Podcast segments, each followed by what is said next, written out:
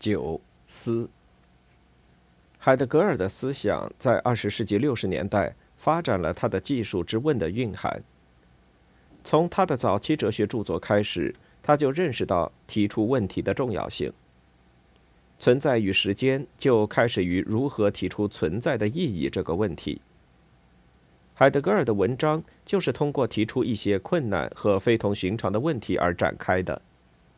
他强调。问题需要被提出，不是为了得到答案，而是为了提思、提供道路。海德格尔的问题使他走上了追踪哲学史的道路。他首先考察了古希腊思想家柏拉图那里哲学的开端。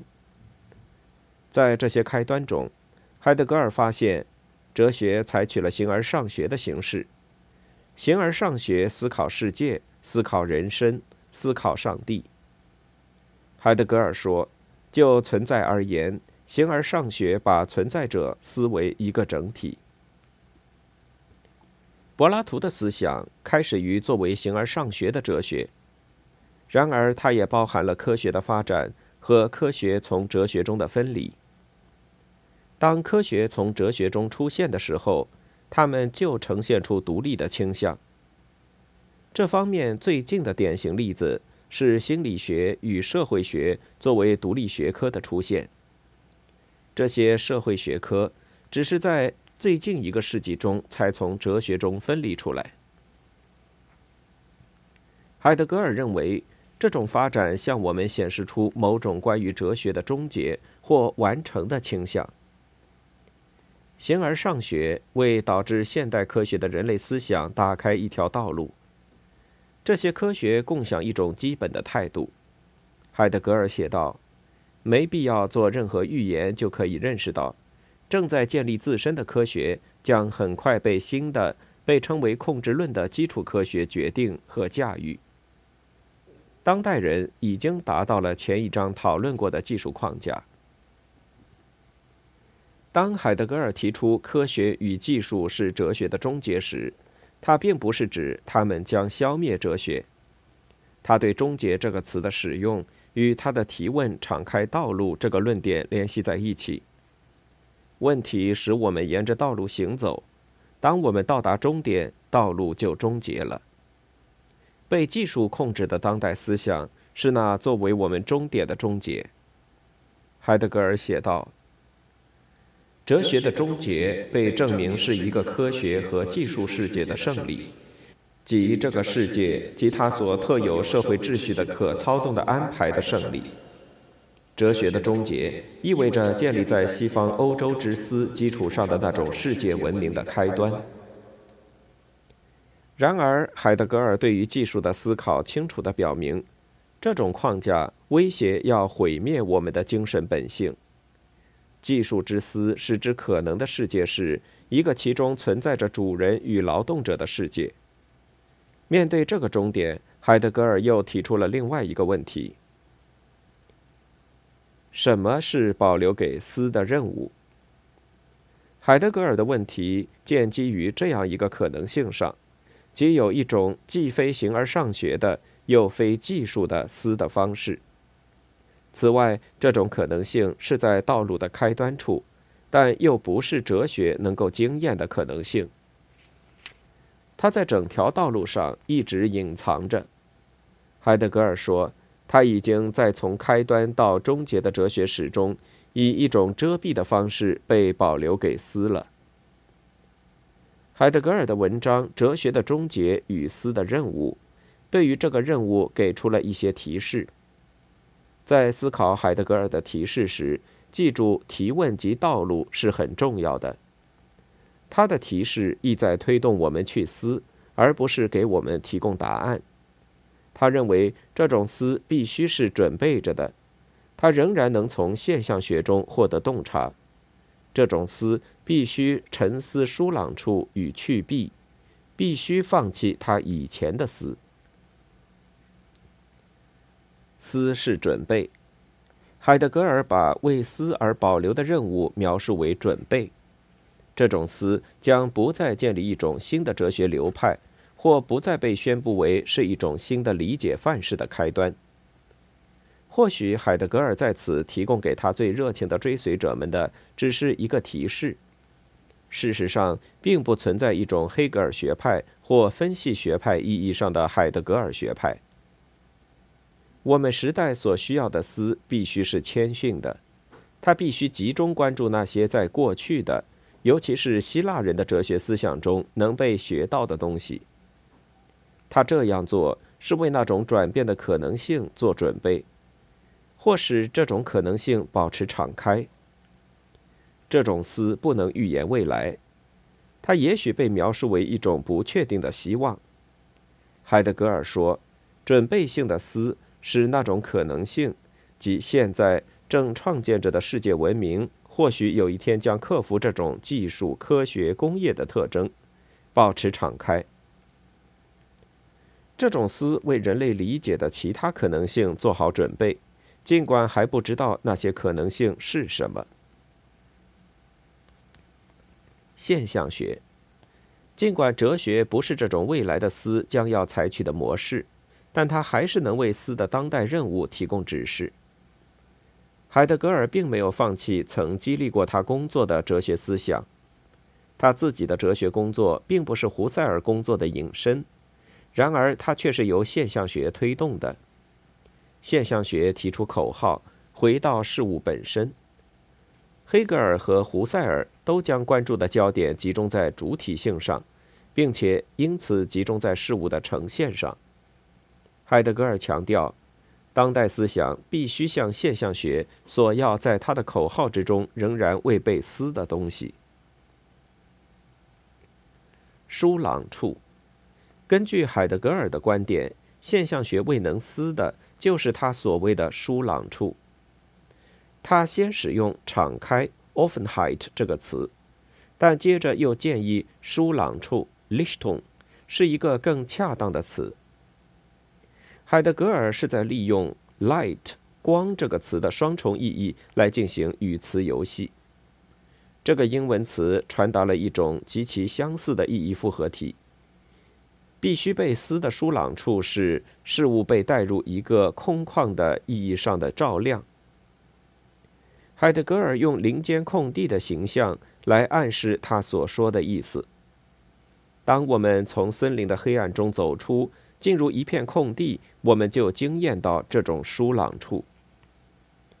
海德格尔评论说，他并不是指对光亮的经验，而是指对自由开阔的空间的经验。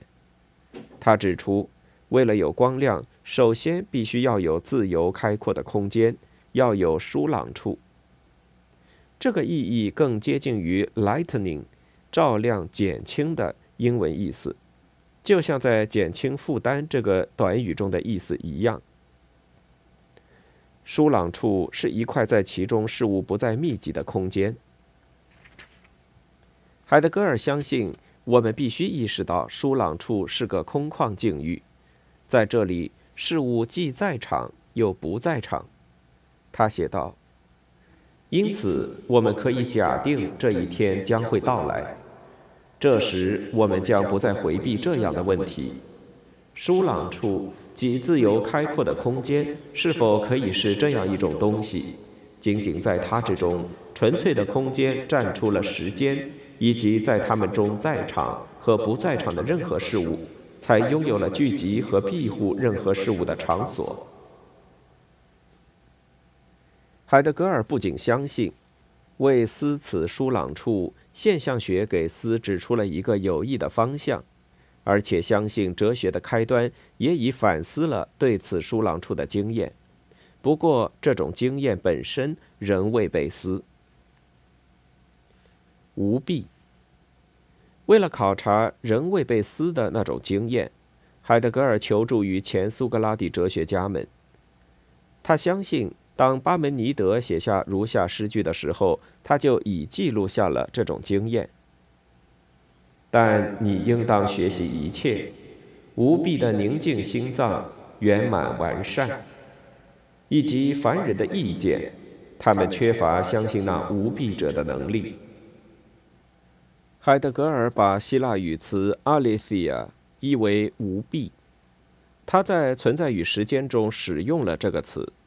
在该书中，他把它理解为真理。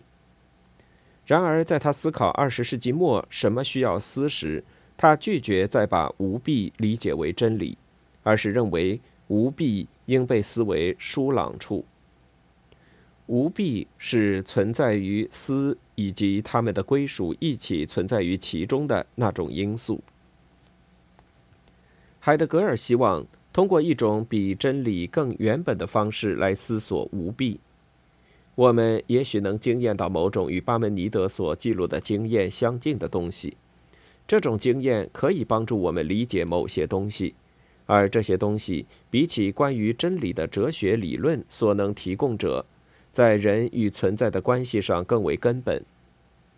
它可以帮助我们思索遮蔽与无蔽的一体性关系。海德格尔关于需要把舒朗处思维无蔽的暗示，再现了他更早的一些洞见，比如大地与世界的关系。他要求我们去尝试寻找一些道路，去思我们与所有存在者卷在一起是怎么一回事。我们与所有存在者归属在一起，他认识到如此的思是困难的。放弃，海德格尔对提问的重要性的强调，引导他不断的发问。他常常预见到他的听众或读者将要问的事情，与呼吁去思敞开和无弊相关。他问道：是否所有的这些讨论都是神秘主义、神话？或毁灭性的非理性主义。他知道那些在严谨的当代哲学中受过教育的思想家们将会发现他的方法是成问题的。许多哲学家指责海德格尔的无法理解与非理性，他们指出他的后期思想是神秘的，且充满了宗教气息。海德格尔意识到这些指责。但是他坚持要求我们考虑他所提出的那种思。他写道：“或许有一种思，它比理性化的不停增长的狂热，比控制论的令人陶醉的品质要清醒得多。人们也许该断言，恰恰是这种陶醉才是极度的非理性。”海德格尔建议，对于我们来说，最直接的任务。也许就是放弃以前的思，并冒险采取他所提倡的那种思。海德格尔在他早年读书期间，曾读过丹麦的存在主义思想家索伦·克尔凯郭尔的作品。克尔凯格尔对他的影响，在存在与时间中，尤其在他对自由与死亡的强调上非常明显。克尔凯郭尔是一个宗教性的思想家。他强调了对于饱满的人类生存来说是生死攸关的信仰的一跳的重要性。海德尔求助于克尔凯郭尔的关于一跳的说法，来解释那种为思所需要的放弃。他写道：“我们正尝试着学习思，道路还很长。我们敢采取的只是有限的几步。如果一切进展顺利。”他们将把我们带到思想的山脚，但是他们将把我们带到这样一些场所，在这里，我们必须探索着去达到只有这样的一跳才能真正有帮助的一点。这一跳本身把我们带入思之居所的境里。说到底，海德格尔的思想不是一个哲学学派，而是一种尝试，试图向我们指出一个方向。准备跳向一种更饱满的人类思想方式，追随海德格尔而思。在海德格尔的葬礼上，天主教神父、弗赖堡大学基督教哲学教授威尔特这样谈到海德格尔：他永远是一位寻求者，永远在道路之中。他在不同的场合都强调他的思是一条道路。在这条道路上，他无止息地漫游。这条道路有曲折和转向，也有它迷途的路段。海德格尔总是将它理解为一条被分派给他和被指引给他的道路。他在自己写的文字中寻找对于这种指引的回答。不断的倾听着这使人领会的指引。思想对于他就是答谢，就是对于这存在的惠顾的充满感激的回答。评价海德格尔著作的最好方式，可能是从他给思所设置的任务和道路出发。在这方面，他的思可谓硕果累累，尤其通过布尔特曼和麦奎利的著作，他影响了当代基督教神学。他给作为哲学解释学的哲学，特别是在嘎达莫尔的著作中的方向提供了原动力。它影响了文学评论和在当代思想中被称为解构主义的运动。无论是德里达还是伊里格莱，当代的法国思想家们都受惠于海德格尔的著作。此外，他的诗也激发了关于人应对环境承担责任的思想。而且，它还使我们严肃地思考哲学与政治的关系。